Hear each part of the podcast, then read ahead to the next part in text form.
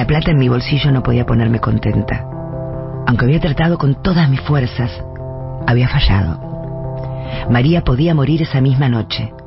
Su madre solo me dijo, volvé, y acercando mi cuerpo al de ella, me puso un fajo de billetes en las manos sucias con tierra. Íbamos en el auto sin decir nada. Ezequiel también parecía triste. Ninguno de los dos abría la boca. Me miré las manos. De las ganas de salir corriendo ni siquiera me las había lavado. La fuerza enorme para no llorar me había obligado a salir rápido de la casa. Saqué el fajo de billetes atados con una gomita, lo miré y me acordé de mi vieja y de cómo se enojaba si tocábamos plata a la hora de comer. Lávense la roña de las manos, nos decía, que eso está lleno de gérmenes. Mis manos ahora estaban más sucias que todos los billetes del mundo. Las abrí tanto que el fajo estuvo a punto de caerse entre mis piernas. Ezequiel me miró y dijo, cómprate algo. No le contesté. Te lo ganaste, insistió. Cómprate algo que hayas querido siempre. Algo para vos. Mi única respuesta fue girar la cabeza para mirar por la ventanilla, como si eso pudiera sacarme del auto, del día, de mis manos sucias, de mi cuerpo y del embrujo de la tierra. Algo para mí, pensé. Me miré el tapado de la chica del Walter. Las cosas en casa estaban ahí, se usaban y punto. Jamás hubo cosas para mí. Al rato nos cruzamos en una esquina con un negocio de toallas y sábanas. Para acá, dije despacio al verlo, pero él siguió de largo. Para acá, repetí con fuerza. Bajé del auto y me puse a caminar hacia el negocio. Ya era casi mediodía. El sol se estaba nublando y empezaba a hacer un poco de frío. El tapado, muy lindo, era de una tela finita que no abrigaba nada, pura facha. Cuando llegué empujé una puerta de vidrio y entré. La chica parada detrás del mostrador no parecía tener muchas ganas de atenderme. ¿Viste alguno en la vidriera que te guste? No había visto la vidriera. Quiero una toalla grande, para mí. Me miró como si mirase a un marciano y se metió para dentro del local. Después trajo una pila. Toallones, dijo. Apoyó en el mostrador uno rosa que no toqué, otro del color de la tierra que menos. El último era del violeta oscuro de una botella de vino. Le pasé la mano para acariciarlo y era alto toallón. Lo levanté. Pesaba. Me lo probé envolviéndome el cuerpo y me encantó. No sé qué le habrá caído peor, si mis manos llenas de tierra o la pila de billetes atados con una gomita que saqué del bolsillo del pantalón, pero me dijo como con asco, viene con esta toalla. La toalla no me importaba, pero le dije bueno, y la chica soltó un precio que me pareció bien. Desaté el fajo de billetes y empecé a contar. Me veía las manos con tierra, pero no me daba vergüenza. Solo pensaba en pagar e irme.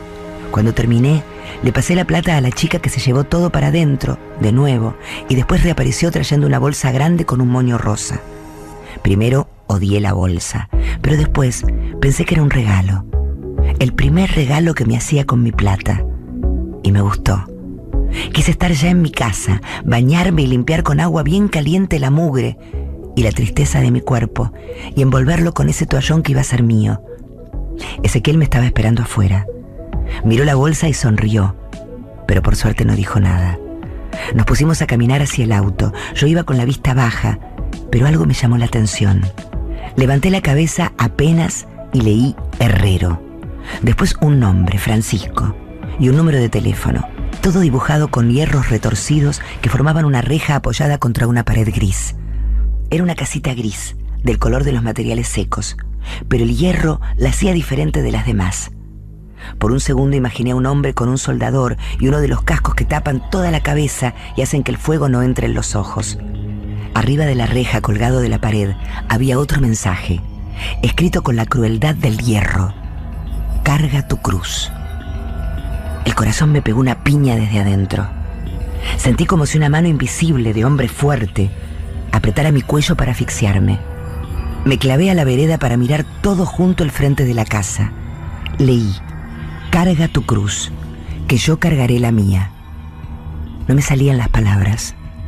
Donde la fuerza del metal se pegaba al gris de las paredes, una puerta empezó a abrirse. Era tan vieja la madera que se trababa. Una mano la empujó para que se abriera justo lo necesario para salir apareció un hombre viejo arrastrando una estructura de metal que llevó hasta lo que parecía la entrada de un garage. Era él. Después de dejar la estructura, el hombre se frenó para recuperarse del esfuerzo. Levantó la vista y nos vio. Nos separaba una reja de hierro, pero igual me miró primero a mí y después a Ezequiel. A él le sonrió apenas, y enseguida se dio vuelta para meterse de nuevo por la puerta y encerrarse. Su mano empujó la madera con un sacudón profundo. La estructura tenía colgado algo, un precio quizá, pero no llegué a leer. Mis ojos quedaron clavados en la puerta. Pensé que iba a volver a salir, que habría ido a buscar otro trabajo. Pensar en verlo de nuevo me dio pánico. Todo se me hizo imposible, como en un sueño. Dejé de mirar la puerta de madera a través de las rejas y lo miré a Ezequiel. Levanté el brazo, señalé hacia la puerta y recién entonces pude hablar. Acá dentro está María. No imaginé que estuviera armado, pero lo último que vi fue a Ezequiel hablando por el celular con un arma en la mano. Sin darme cuenta, había estado días dando vueltas en auto con un tipo y su fierro. Apreté tanto la bolsa con las toallas que el moño cayó al suelo. Lo pisé y la mugre de mis zapatillas volvió el moño rosa del color del barro. Di unos pasos hacia atrás y miré a Ezequiel. Él no me miraba, como si ahora que le había dado lo que había estado buscando ya no existiera para él. Y encima, frente a la casa de un viejo que se había robado a una chica. Di unos pasos más hacia atrás, lo suficiente para bajar de la vereda. Quería volver a mi casa. Ezequiel habló más fuerte por el teléfono. Movía la mano que sostenía el celu con la misma naturalidad con la que movía el fierro. Como casi nunca salía de mi barrio, sola yo no sabía volver a mi casa. Me había dejado llevar para ayudar a una tipa que no conocía y a un tipo armado. Me di vuelta y empecé a caminar. Caminé cada vez más rápido. Cuando escuché que Ezequiel me estaba llamando, comencé a correr. Las diez cuadras desde esa esquina hasta encontrar la casa de María las hice en el aire. No pensaba en Ezequiel, ni en los otros yutas, ni en lo que estaba por pasar, solo en mi casa y en que quería volver. La mamá de María abrió la puerta y al verme así, toda transpirada y sin poder respirar, se me vino encima. Me dio miedo. Abrí la boca. Traté de hablar, de decir algo, de explicarle lo imposible, pero no hizo falta. Las sirenas de un montón de patrulleros que pasaron por la calle a toda velocidad me taparon la voz que nunca salió. En segundos la madre de María ya no estaba enfrente de mí, sacudiéndome para que dijera algo, sino que corría por la vereda siguiendo a los patrulleros. Las puertas de los vecinos también empezaban a abrirse. Salían a ver qué estaba pasando. Yo entré, aprovechando que la mujer había dejado la puerta abierta. Cuando Ezequiel volvió, era de noche. Tenía un golpe en la cara. Había sangrado, pero su sangre ya estaba seca. Lo vi entrar y no dije nada. Llegó solo, sin la mamá de María. Había estado horas esperándolo. De los nervios no había podido ni sentarme. Me dolía la cabeza y el estómago era un fuego. Se me acercó en silencio y me sorprendió que se acercara tanto. Me abrazó. Sentí el choque contra su cuerpo. Gracias, dijo Ezequiel. María está viva. Se quedó abrazándome un rato largo no me podía mover ni decir nada. Tampoco quería. Así todo estaba perfecto. El abrazo me curaba el cuerpo. Ya no me dolía el estómago ni la cabeza. No tenía miedo. Nada. No sé cuánto estuvimos. Ezequiel dijo gracias de nuevo y antes de soltarme me pareció que me olía el pelo.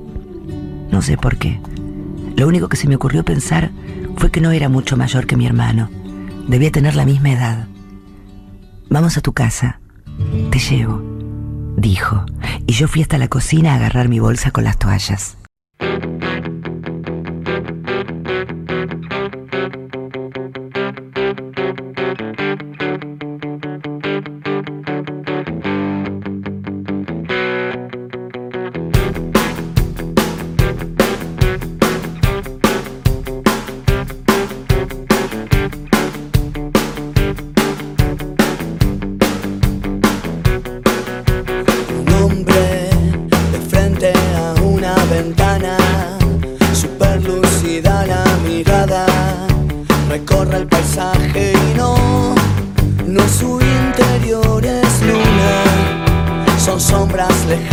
Del bosque. Es algo raro en las estrellas, sonidos que inducen temor y también esperar, de esperar, esperar que ella vuelva y me diga, acá estoy mi amor,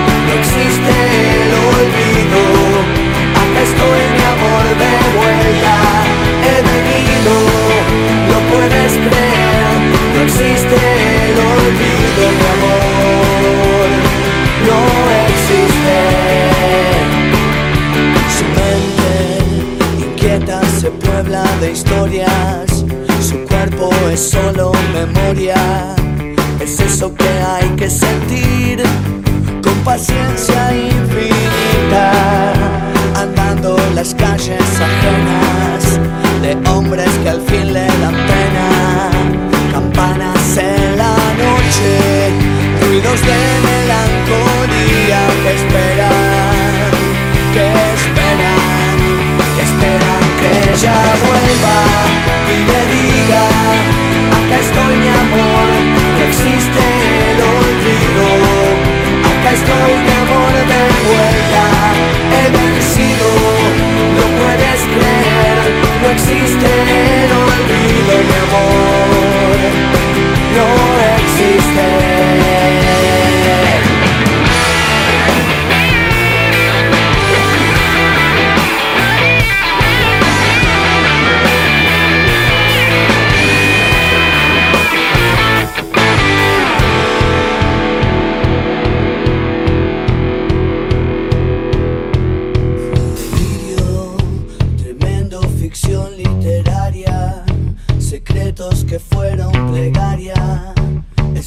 maldito que al fin duplicó toda su vida, andando las calles ajenas de hombres que al fin le dan pena, campanas en la noche, ruidos de melancolía que esperan.